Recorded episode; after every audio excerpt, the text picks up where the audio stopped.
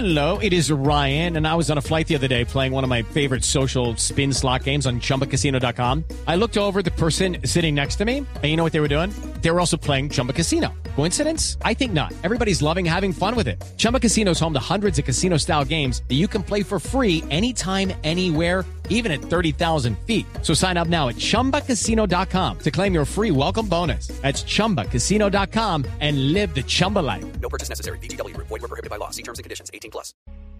Una señal que se enlaza. Regiones conectadas a través de un dial. A partir de este momento, Oscar Montes, Ana Cristina Restrepo, Hugo Mario Palomar, Valeria Santos, Gonzalo Lázari, Rodrigo Pombo y Camila Zuluaga analizan y debaten el tema del día. El tema del día. Colombia está al aire.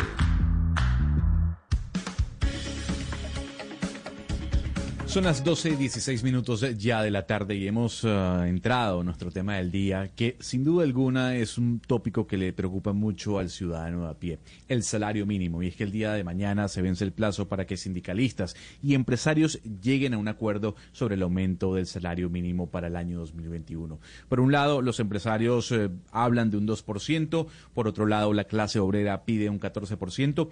Y aquí hay un debate interesante antes de presentar a nuestros invitados, Valeria. Eh, porque seguramente el doctor Pombo dirá un 2% es suficiente. ¿A usted le parece que el 2% es suficiente?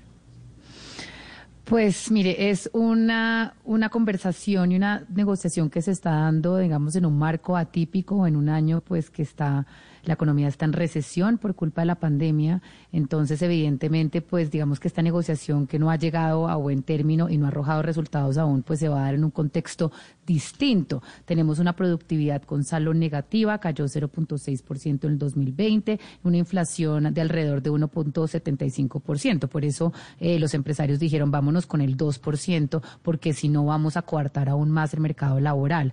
Eh, un 2% evidentemente pues causa, digamos, un estrés en el mercado laboral, están acostumbrados, el año pasado el aumento fue de un 6%, eh, pero hay que entender el contexto en el que estamos y que la prioridad tiene que ser crear más empleo. Lo que causa, digamos, un poco también de curiosidad es por qué no hay ninguna representación de los informales en el país, que en este momento pues son la mayoría de las personas. Entonces, pues no le puedo decir si estoy de acuerdo o no. Por eso estoy, eh, digamos, eh, a la expectativa de esta conversación que vamos a tener un poco para entender si esta cifra del 2%, pues es una cifra que le sirve a los trabajadores del país o si la cifra del 13%, que es una cifra pues ya digamos bastante alejada de la realidad de la productividad e inflación, sería una cifra real.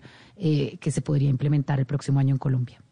Es importante lo que usted habla de la productividad, del desempleo, de la inflación. Entonces le traslado la misma pregunta al doctor Pombo. ¿Usted cree que el 2% es suficiente tomando en cuenta que usted defiende al empresariado colombiano, doctor Pombo? Es que el problema, a mi modo de ver, Gonzalo, radica en que hemos caído, y no digo en este gobierno, y no digo por culpa exclusivamente de nadie, en un laberinto borgiano casi que sin salida. Y claro, eh, ese laberinto pudiera llegar a tener salida si, por ejemplo, como sociedad nos damos la pela verdaderamente de hablar de eh, jornales por horas y de contratación formal, con todo lo que eso implica en la parafiscalidad, por horas, o también salarios asimétricos por regiones. De tal manera que caer en un 2% a rajatabla me parece una discusión un poco anacrónica. El 2% probablemente para una ciudad como Medellín puede ser razonable, pero no así para una ciudad como Leticia o Puerto Carreño, para poner tan solo un ejemplo e ilustrar lo que estoy diciendo. Entonces me parece maniqueo tratar de forzar una negociación a que se decrete, como seguramente va a suceder por decreto, el salario, el aumento del salario mínimo, cuando de verdad deberíamos aprender algo de esta terrible pandemia y decir, hombre, como sociedad nos podemos poner de acuerdo en tres o cuatro fórmulas que realmente flexibilicen a tal punto, sin demeritar las condiciones actuales de los empleados, sobre todo de los que tienen un salario mínimo básico, eh, por, por supuesto deberíamos llegar a... Yo, pero, pero le termino con esto, es que yo sí creo que esas son las salidas que nos espera eh, y que demanda el siglo XXI. De resto, lo otro es relativamente paja.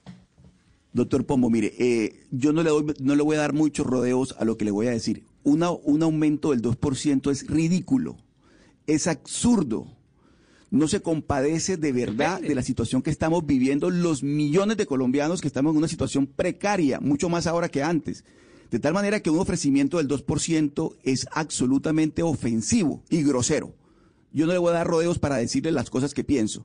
Como también me parece exagerado la petición de, de las organizaciones sindicalistas del 14%. Me parece que también está elevado. Pero ofrecer un 2% Pero, Oscar, para empezar a la negociar base- en de una la base circunstancia como las actuales, doctor Pombo, es de verdad, póngase la mano en el No, ya- corazón, ni siquiera Yo- en el no- bolsillo. yo no- yo póngase estoy la mano en el diciendo que sí o corazón. no, Lo que estoy diciendo es que lo que sí es cierto, fácticamente hablando, técnicamente hablando, es que el 2% supera el nivel de inflación en un momento crítico de la economía. Estamos hablando de un país que tiene un déficit estructural de más del 8% frente al Producto Interno Bruto y con un endeudamiento nunca antes visto en la vida republicana en las tres grandes crisis económicas, pero nunca, nunca más del 60 y- eh, 66.3% de deuda pública en comparación con el PIB. Es decir, en este momento tenemos una situación única crítica a unos niveles insospechados. La pregunta es, ¿por qué no acudir a unas medidas en donde en ciertas ciudades se le suba el 8%? Yo en eso estaría de acuerdo, pero en otras no, en donde no se tenga esa necesidad. ¿Para qué? Lo importante aquí es la formalización, a mi modo de ver. Por eso, para este tema tenemos a dos grandes invitados. Le quiero dar la bienvenida a Cecilia López, ella es economista y columnista de opinión. Doña Cecilia, gracias por acompañarnos hasta ahora en Blue Radio. Muy buenas tardes, ¿cómo están? Saludes a mis Muy bien. Muy bien, eh, doctora Cecilia. Y también tenemos a César, César Tamayo, él es decano de la Escuela de Economía y Finanzas de AFID. Don César, gracias por acompañarnos. No, es un gusto. Muy buenas tardes para eh, todos los integrantes de, de la mesa, eh, para los oyentes y por supuesto para la doctora Cecilia.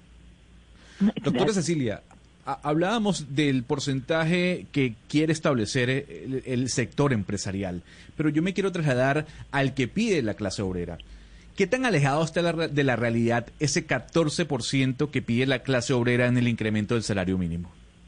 Sí, sin duda es un incremento demasiado alto. Lo que yo entiendo es que no solamente, eh, y no tengo toda la información, pero tengo entendido que no solamente se trata de un esfuerzo que harían los empresarios, sino también del Estado.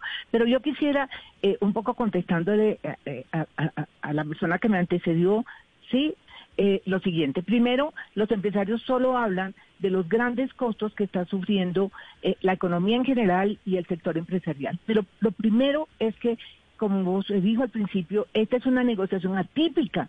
Tenemos la peor crisis económica de los últimos 100 años. Y perdónenme, pero si los empresarios han perdido, si el gobierno y el país tiene un endeudamiento tan alto, ¿qué tal el 50% de la población por debajo de la línea de pobreza? En un país de ingreso medio alto. Es que esto es horrible. ¿Qué tal eh, más o menos el 20-25% de la población, según la última encuesta del DANE, que no alcanza a tener las tres comidas diarias. Eso se llama miseria. Entonces me parece que usar los mismos argumentos, las mismas variables que se han eh, utilizado a través del tiempo todos los diciembres, eh, que es cómo se ha comportado la productividad y cómo está la inflación, no es, es decir, no es lo aconsejable en un momento en donde la crisis es, primero, de una magnitud que no conocíamos. Segundo, con- puede que los empresarios hayan perdido mucho, pero las pérdidas no son equiparables. Obviamente el empresariado colombiano, ¿sí? En un mundo capitalista como el que tenemos, ha tenido ganancias durante décadas y ha debido acumular o tener un, un músculo financiero para afrontar la crisis, cualquier crisis, ¿sí? Por muy grave que sea. En cambio, ¿cuál es la capacidad que han tenido los trabajadores colombianos, ¿sí? De tener una capacidad de afrontar esta, esta, esta baja de sus ingresos. Eh, por otro lado, sacar la productividad en este momento, yo me pregunto, ¿quién ha aumentado la productividad en estas condiciones? ¿Sí? Y tercero, que es la decisión que tiene que tomar el Estado, es que es lo más importante. Tenemos una crisis de demanda, mire el nivel de la inflación. Hemos estado casi en deflación todo el tiempo. ¿Y cómo se aumenta la demanda? Para aumentar la demanda hay que aumentar los ingresos de quienes compran. No, las clases ricas no están comprando, están ahorrando en el mundo. En cambio, los que sí necesitan eh, eh, activar la demanda eh, y quienes sí la van a hacer son los sectores que están por en, en condiciones en donde tienen que comprar lo que producimos, que no son las televisiones y los grandes carros, la ropa, la comida, los alimentos.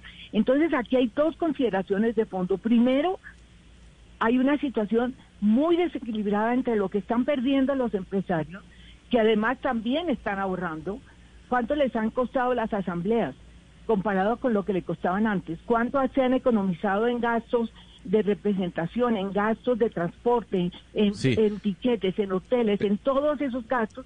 Los empresarios también eh, han tenido grandes pérdidas, pero también han tenido ahorros. Ha tenido ahorros la clase trabajadora y finalmente, ¿cuál es la prioridad? Reactivar la demanda no es una prioridad y los únicos que van a reactivar la demanda son las personas que viven en condiciones eh, de bajos ingresos, que van a comprar exactamente lo que se produce en el país. Permítame hacerle la misma pregunta al señor Tamayo. Eh, me quiero ir hacia el lado del sector obrero, porque siempre la disputa es por el porcentaje que la clase obrera pide en el aumento de salario, que es muy distante a lo que puede dar el sector empresarial. ¿Usted cree, señor Tamayo, que ese 14% está alejado de la realidad? ¿Es iluso pensar en un 14% en aumento del salario mínimo para el año que viene? Bueno, pues eh, gracias eh, por, por esa pregunta. Yo eh, quisiera aquí eh, tratar de, yo sé que arrancaron que hablando con la oferta de los empresarios, luego con la, lo- eh, la solicitud de los sectores trabajadores, y yo entiendo que esto es una negociación de estas dos partes y está el gobierno, pero me gustaría, en lugar de poner dos esquinas, tratar de, aquí, pues para lo que creo que estamos los economistas y en parte supongo el- la labor del gobierno es tratar de proteger el empleo. No se trata de proteger eh, necesariamente a una esquina o a la otra, sino proteger la, la generación la, la generación de empleo, que si es iluso, que si es irreal, que es eh, hombre, yo creo que no. La, la pregunta es si, si es muy alto, pues como decía la doctora Cecilia, quizá eh, eh, si es muy alto, pero la pregunta difícil que puede ser que, o sea, por el hecho de que sea difícil no quiere decir que la, que la esquivemos, es, eh, eh, hombre, eh, se está negociando eh, el incremento en los salarios de personas que ganan muy poco, ¿cierto? Entonces, más bien la pregunta difícil es cómo podemos hacer para proteger el empleo, ¿cierto? Para reducir el desempleo, reducir la informalidad, sin reducir los ingresos de las personas que, que menos ganan. Eh, ese, ese, yo quisiera que, que pusiéramos más bien las, las cosas de, eh, en es- esa, la discusión en esos términos. Y en, esa, en, esa, en, ese, en esos términos que usted lo plantea, me gustaría preguntarle a la doctora Cecilia López, eh, eh, ¿cuál sería esa cifra aproximada, doctora Cecilia, que, que estaría entre el 2%, que es la oferta de los empresarios, y el 14%, que es la aspiración del sector de, de- de la- de los trabajadores? Usted que tiene toda la experiencia, porque ha tenido cargos que, le permiten saber exactamente cómo se proyectan las cosas, ¿cuál creería usted que sería ese aumento justo en las actuales circunstancias, teniendo presente, por supuesto, que estamos viviendo unas circunstancias extraordinarias? Pues mire, esa, esa pregunta, eh, para contestarla seriamente, uno tiene que tener unas estimaciones muy claras. Para mí, el punto central es, yo considero que lo más importante en este momento, sin pensar en, en- en la situación específica de una de las partes, es que se reactive la demanda. ¿sí? Eso me parece que es absolutamente fundamental y va unido a mejorarle la capacidad de compra de una población. Acuérdense que se ha estimado que la pobreza, y lo estimó Fede Desarrollo, no lo estimó la izquierda, puede estar cerca del 50% de la población, lo cual es inconcebible en un país como Colombia. Entonces yo creo que en este momento, y, además eh, hay otros cálculos que dicen que podemos terminar el año cerca del 60% de pobreza. Entonces me parece que el tema de la reactivación de la demanda tiene que ser, en mi opinión, si yo estuviera en el Estado como me tocó durante mucho tiempo, sería, en estas negociaciones, sería mirar cuál es la cifra que nos va a permitir una reactivación de la demanda, porque es que la reactivación de la demanda en este sentido tiene dos connotaciones. Primero, significa un alza de ingresos de los sectores eh, que tienen los peores niveles de, de- vida. Y en segundo lugar, también eso genera una dinámica económica que va a generar empleo. Es que a la gente se le olvida que el trabajo no es una dádiva el trabajo cuando se paga y cuando se da un empleo, esa persona sí hay que pagarle, pero es que esa persona produce y eso le genera a ustedes, señores empresarios, unos ingresos. Y además, usted produce más porque demandan más, usted va a demandar más mano de obra y eso genera una dinámica económica. Entonces, a mí me parece que el criterio fundamental en ese momento debe ser cuál es el incremento que nos va a garantizar que se va a reactivar la demanda y por ende el bienestar de estos sectores de la población. no va a ser el 2%. Eh, doctora, doctora Cecilia.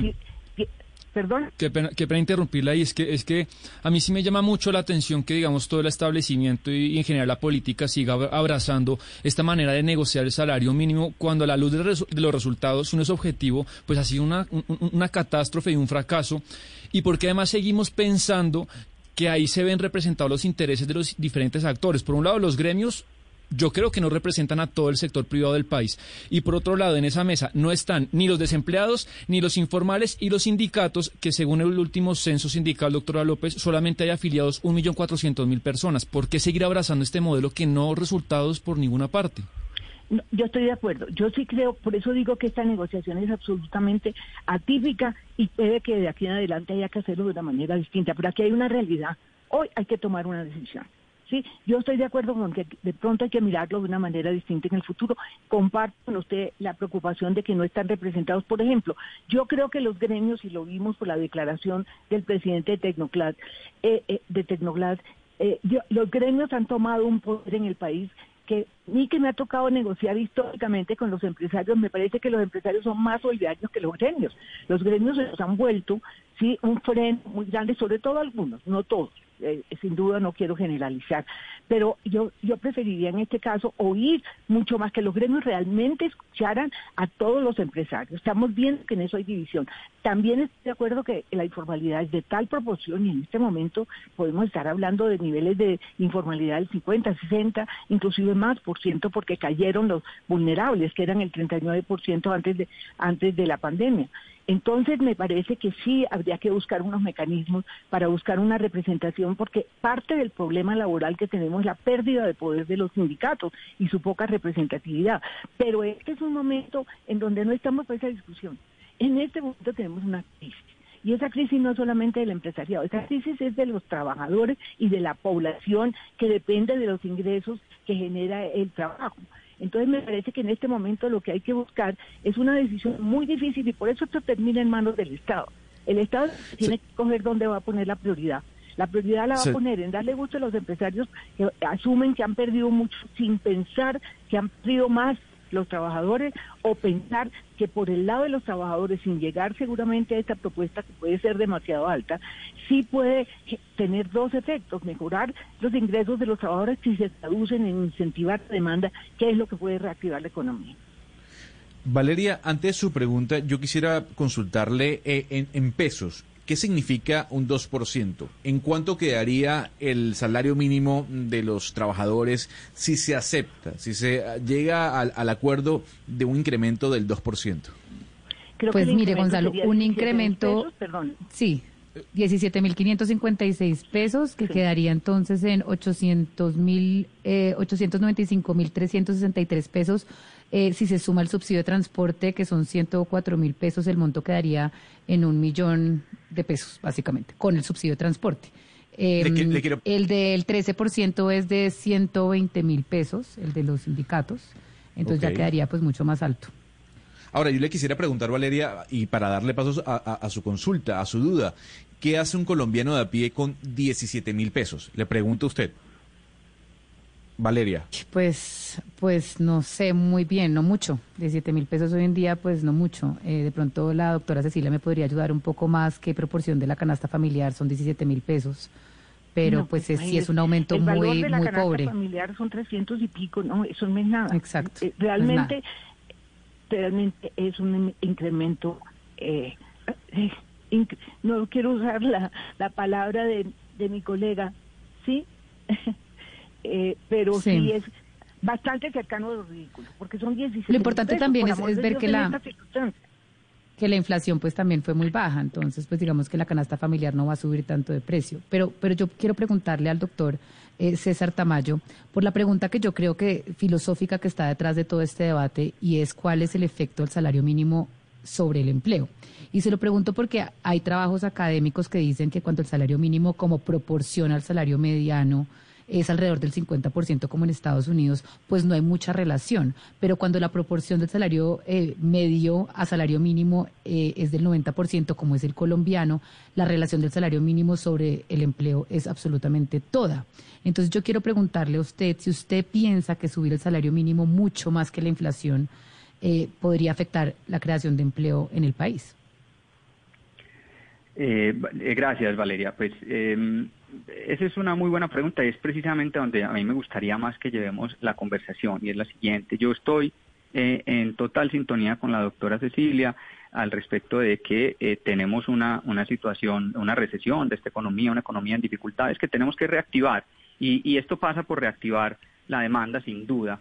Eh, lo que pasa es que tenemos en nuestras manos un problema multi, de múltiples dimensiones y, limitarnos a atacarlo con un solo instrumento que es el salario mínimo, creo que va a ser insuficiente, porque mm. podría pasar eh, lo que está sugiriendo Valeria, efectivamente eh, eh, la evidencia, sobre todo para el caso colombiano, porque estos efectos dependen de dónde está el nivel del salario, para el caso colombiano, pues buena parte de la evidencia que yo he visto habla de que si se incrementa mucho el salario mínimo, pues sí, se puede generar desempleo, eh, se puede generar informalidad. Entonces, eh, si subimos mucho el salario mínimo y solo usamos ese instrumento, eh, podríamos a la postre no incrementar esa demanda o no impulsar la demanda, que es lo que queremos, si es que por el otro lado se nos genera el desempleo pues o informalidad. Entonces, más bien, ¿cómo, cómo podemos incrementar ese salario mínimo?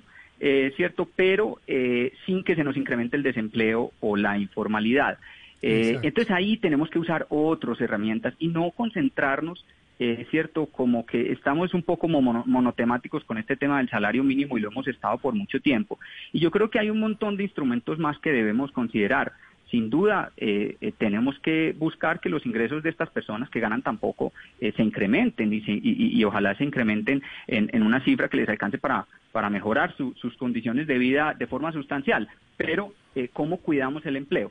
Entonces, eh, pues sí, efectivamente, la evidencia dice que se puede generar eh, desempleo o informalidad si lo subimos mucho. Entonces, ¿cómo buscamos otras herramientas? ¿Cómo buscamos eh, para estas personas, por ejemplo, que son las que menos ganan, cómo buscamos reducir el impuesto a la generación de empleo en esos rangos de salario más bajos, que es donde es más sensible, ¿cierto? La demanda o la creación de empleo es más sensible a impuestos y costos en la parte más baja de los salarios. Entonces, busquemos subamos el salario mínimo, pero busquemos cómo eh, reducirle todos esos impuestos a, la creación de empleo, sobre todo en ese segmento de ingresos más, más bajo. Y, esto lo digo no eliminar, eh, digamos, contribuciones o, protección social, sino, por ejemplo, quienes ganamos más, cómo subsidiamos esas contribuciones eh, a, la, protección social de quienes ganan menos. Eh, y de esta forma, el, eh, fíjese, el, el, los, eh, los empleados, si digamos hoy en día está a su cargo pagar cerca de 70 mil pesos entre salud y pensiones, más lo que eh, eh, digamos, cerca de 70 mil pesos. Si ellos recibieran esos 70 mil pesos en lugar de tenerlos que aportar a salud y pensiones, no porque no haya aportes a salud y pensiones, sino porque nosotros, quienes tenemos más ingreso, lo hacemos por ellos. Y lo mismo para la contribución del empleador. Podríamos incrementar los ingresos de estas personas que ganan menos sin reducir el empleo. Pero yo me encanta. Sí, claro, siga, doctora Cecilia. Yo creo que tú dices una cosa fundamental y, y, contestándole un poco a Rodrigo sobre qué es lo que hay que hacer en el futuro. Lo ideal es que todos esos costos que está asumiendo la mano de obra en la contratación formal las sean pagadas por el Estado, pero para eso se necesita una cosa que el sector empresarial y los ricos de este país no han querido aceptar, hay que subir los impuestos. O sea, para que le, quitemos esas cargas a la contratación de mano de obra, eso lo tiene que asumir el Estado porque la gente tiene que tener derecho a pensión, la gente tiene que tener seguros de accidente, la gente tiene que tener eh, seguros de salud. Pero eso implica que Colombia, en vez de tener el 14-15% de impuestos sobre PIB, tenga lo que debe tener cualquier país normal de América Latina, Que es de hecho 20, 20 y pico, para no hablar de la OECD donde estamos, que tiene 35% de peso de impuestos sobre el PIB. ¿Y eso qué implica? Que paguen los que tienen que pagar. ¿Quiénes no pagan? Los individuos ricos de este país y quienes se llenan de, de beneficios que les dé el Estado las grandes empresas. Entonces, claro que se puede cambiar el sistema, pero para eso los que no han pagado, los que evaden, los que tienen gran cantidad de subsidios, tienen que dejar de recibirlos para que realmente el Estado asuma esos costos y hagamos lo que tú estás diciendo, la transferencia de los que tenemos ingresos para que los que no tengan ingresos tengan esos servicios y no se recargue la mano de obra. Pero eso es lo que hay que hacer de aquí en adelante. Se pueden subir los impuestos en este país, se le pueden quitar los subsidios a las grandes empresas, vaya trata de hacerlo para que vea que ahí sí se les olvida cuáles son las consecuencias que eso tiene sobre el empleo. Claro, Claro, aquí, doctor César, eh, lo que se trata, pues, eh, y para ponerlo en términos, y si digo alguna imprecisión técnica, por favor, corríjame públicamente, no tengo el más mínimo inconveniente. Cuando la doctora Cecilia habla de reactivación de la demanda, en palabras mías, es básicamente darle plata a la gente, en este caso a los empleados, que son muchos, la gran mayoría, para que ellos puedan gastar y consumir y a través de eso activar la economía. Y esa política me parece muy bien. La pregunta es cómo. Y la pregunta es cómo, porque evidentemente si se suben mucho los gastos, pues la gente que puede producir las plazas de empleo, es decir, los empresarios, y recordémosle a nuestros oyentes una simple eh, cifra, por cada 14 empleos que produce el sector productivo, uno lo produce el Estado. Y los demás se van a la informalidad. Entonces la pregunta es si de realmente lo que queremos es calidad de vida para la mayor cantidad de gente y por lo tanto formalización en el empleo y por lo tanto acceso a todos estos beneficios de la parafiscalidad, cajas de compensación familiar, etcétera, etcétera, etcétera.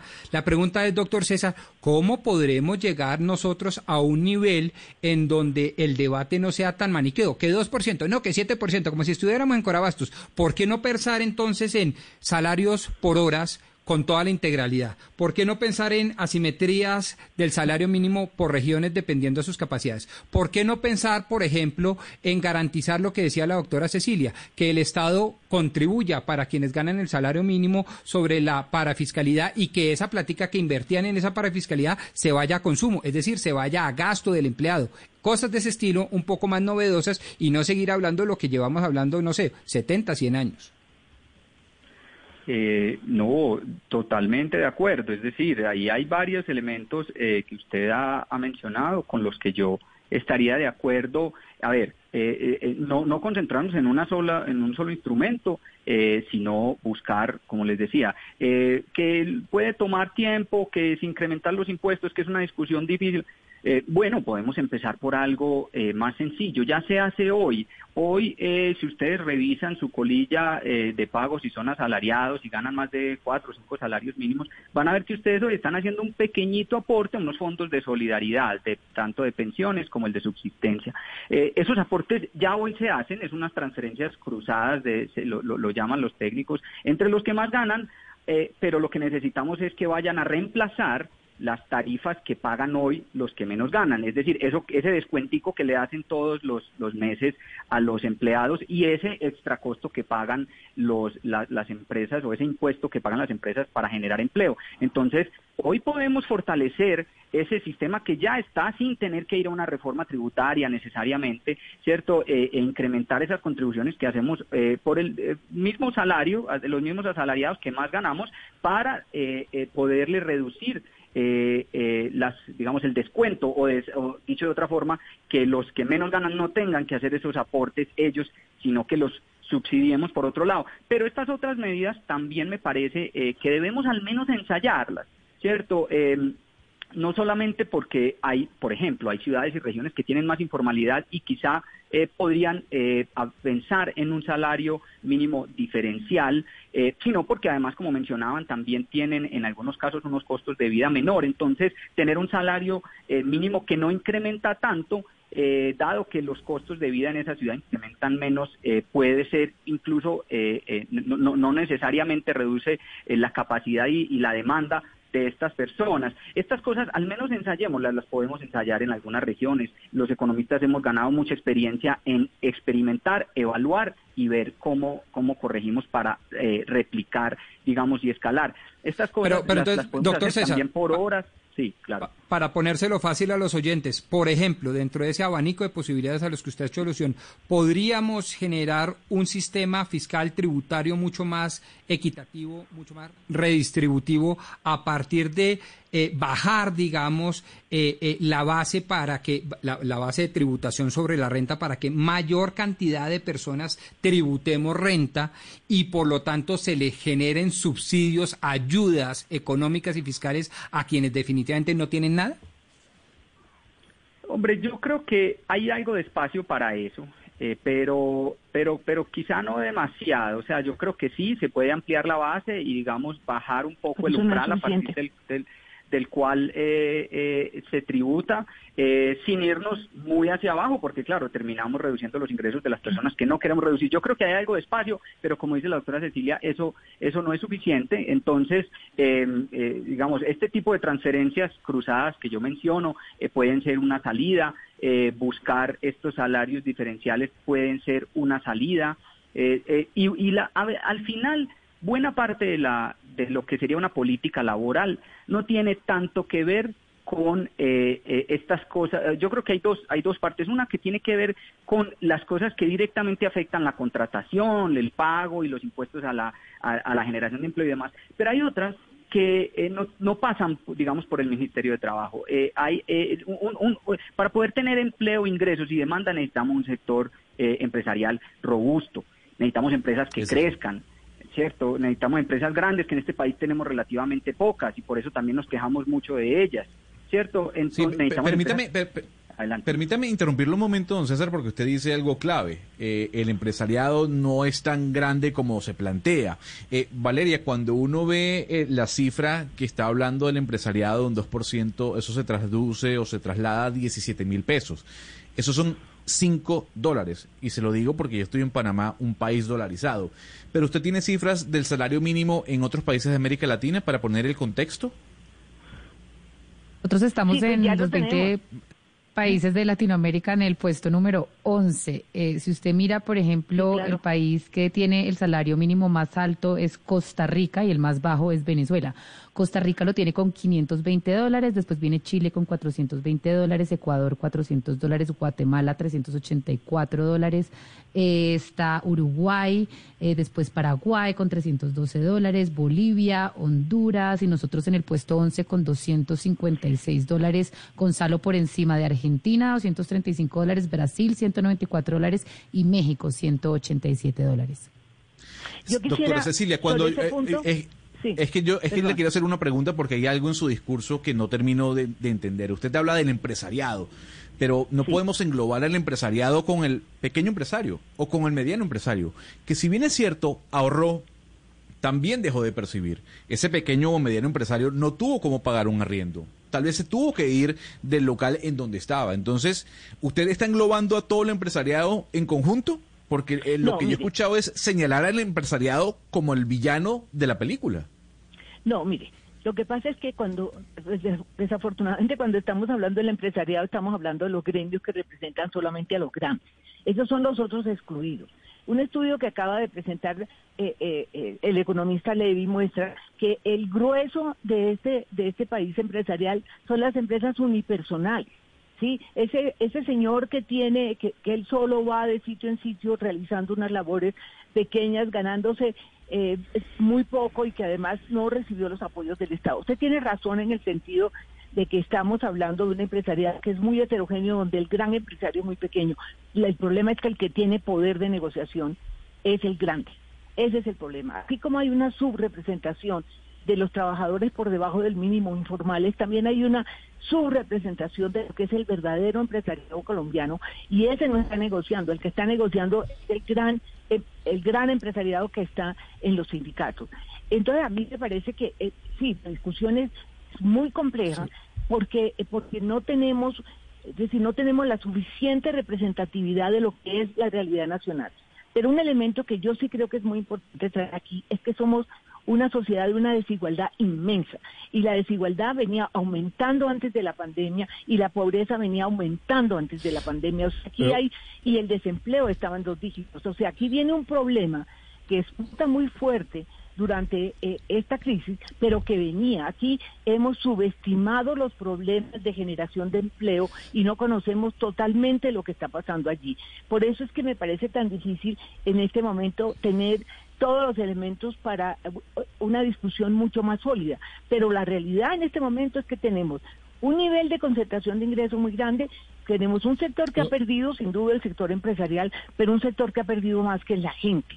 Y es al Estado al que le toca responder por la calidad de vida de los sectores más desprotegidos. Sí, doctora Cecilia, yo, le quería preguntar pues a César y, también si usted quiere responder, porque siempre que hablamos de estos temas hablamos de, del tema económico, del tema de impuestos, pero se nos olvida una pata muy importante la cuestión que es el tema de las leyes de contratación laboral. Tenemos un código sustantivo del trabajo que es anterior de la llegada del hombre a la luna y en la que es una interpretación mía en algunas de sus partes, parte de la mala fe del empresario y hay una protección que mucha gente dice que eso va contra la creación del empleo precisamente. No hay que actualizar ese código sustantivo del trabajo. No sé qué opina el doctor Damayo.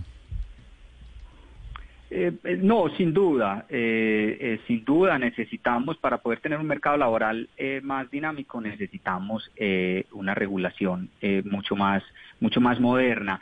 pero mire, también a veces algunas de estas protecciones y esta y esta regulación draconiana, como bien usted lo decía Sebastián, parte de, de más que de ver al empresariado como el malo, de algún de una observación que en algún momento podría haber sido cierta de que existía eh, eh, quizá excesivo poder de negociación de una de una de las partes en el caso de los de los empresarios y esto buscaba proteger eh, a, la otra parte que negociaba por ejemplo contratos laborales.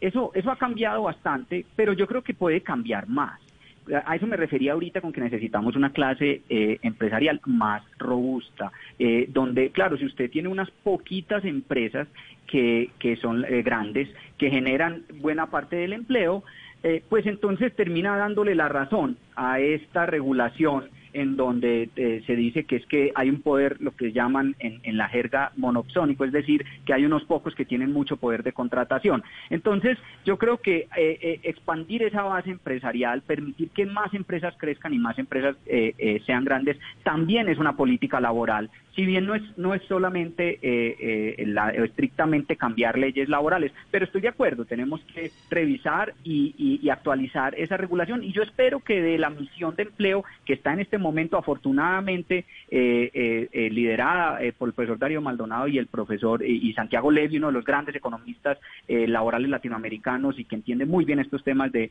yo estoy digamos muy contento, muy tranquilo de que el, el doctor Levy esté allí, de esa misión deben salir, que debe terminar más o menos en marzo, abril, deben salir recomendaciones para este tipo de cosas que usted está diciendo, eh, eh, eh, Sebastián, y creo que debemos tomárnosla en serio, porque por algo nombramos a, personas que consideramos que saben del tema. Siguiendo con las recomendaciones, doctora Cecilia López, quiero volver a usted para, para preguntarle, porque siempre para esta época, cuando llega la negociación del salario mínimo, vuelve a ponerse sobre el tapete la, la posibilidad del salario mínimo diferencial. Eh, pagarlo por regiones, por ejemplo. ¿A usted esa idea le suena? ¿Usted cree que es posible, cree que es viable establecer en Colombia un salario mínimo diferencial? Y lo otro, ¿por qué cada vez que se propone nunca se lleva a, feliz término? Pues mire, eh, dos temas sobre esto. Cuando yo era viceministra en el gobierno de Betancourt, nosotros juntamos el salario rural con el salario urbano. Sí, nosotros quitamos ese diferencial que había en Colombia porque algunos de los análisis que, se habían hecho, eh, algunos en planeación mostraban que siempre el salario rural, que es un tema, por ejemplo, que Levi no, no plantea, como si el problema de, trabajo en el campo estuviera resuelto. Eso es una de mis grandes críticas y de muchos otros de, de los planteamientos que está haciendo Levi. Para él el tema del trabajo es un, trabajo, un problema urbano y eso no es cierto.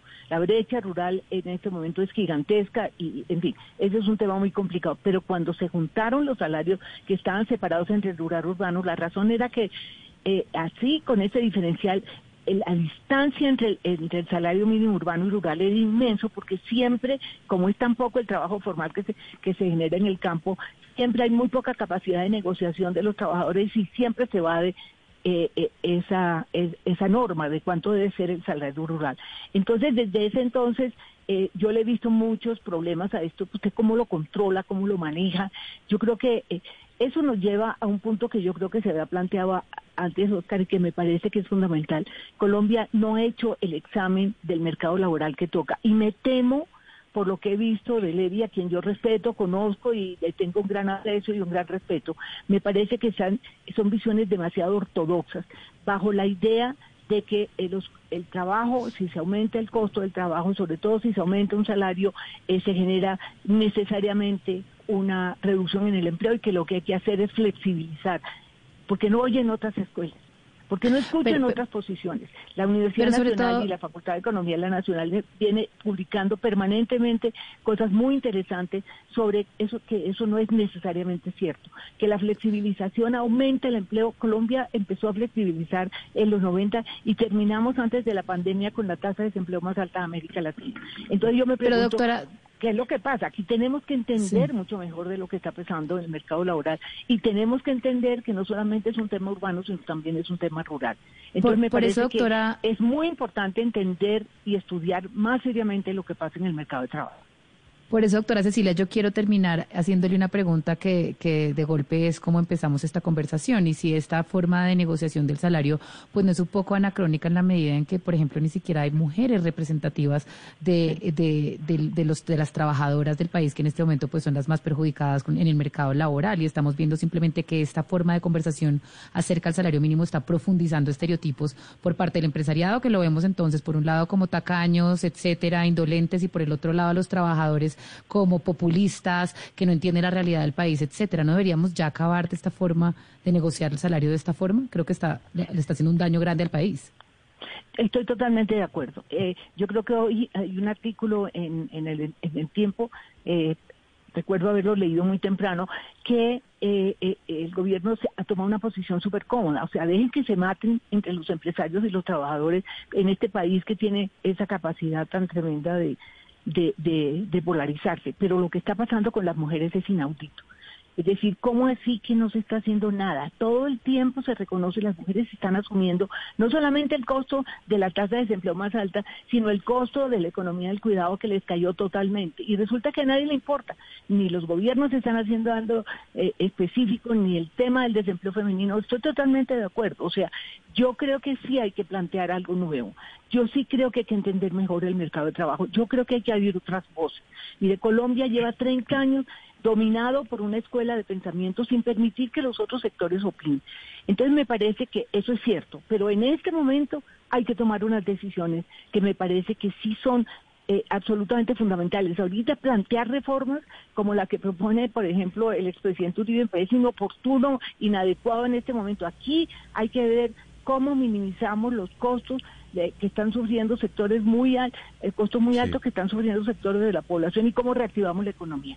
Entonces me parece que eh, sí, una vez que resolvamos esto y veamos el norte, empecemos a trabajar en lo que sería un replanteamiento. Estoy de acuerdo que el código laboral eh, puede ser obsoleto en muchos sentidos, en fin, que hay que buscar otras nuevas formas. Yo estoy de acuerdo. Por supuesto. Pero aquí Señora tenemos Cecilia... que resolver este tema ya.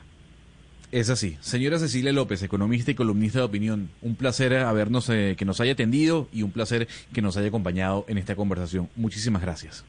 A ustedes muy amables. También le agradecemos a César Tamayo, decano de la Escuela de Economía y Finanzas de AFITE. Don César, gracias por habernos acompañado. No, a ustedes por invitarme. Que estén muy bien. Igualmente, doctor Pombo, yo tengo una ligera preocupación y es si al gobierno le toca definir por decreto el aumento del salario mínimo si no se llega a este acuerdo. ¿Usted cree que va así a ser lo así? Dice, así lo dice la ley y yo es eh, y yo creo que es lo que va a suceder, sí señor, así va a ser. Y me permite una cuñita simplemente para precisar y salirnos de esa visión siempre tan pesimista que nos ha caracterizado a los latinoamericanos. No es cierto Adelante. que en Colombia no se esté haciendo nada por el empleo de las mujeres. La contratación representa en Colombia 150 billones de pesos al año, es decir, el 15% del Producto Interno Bruto. Así está la contratación estatal.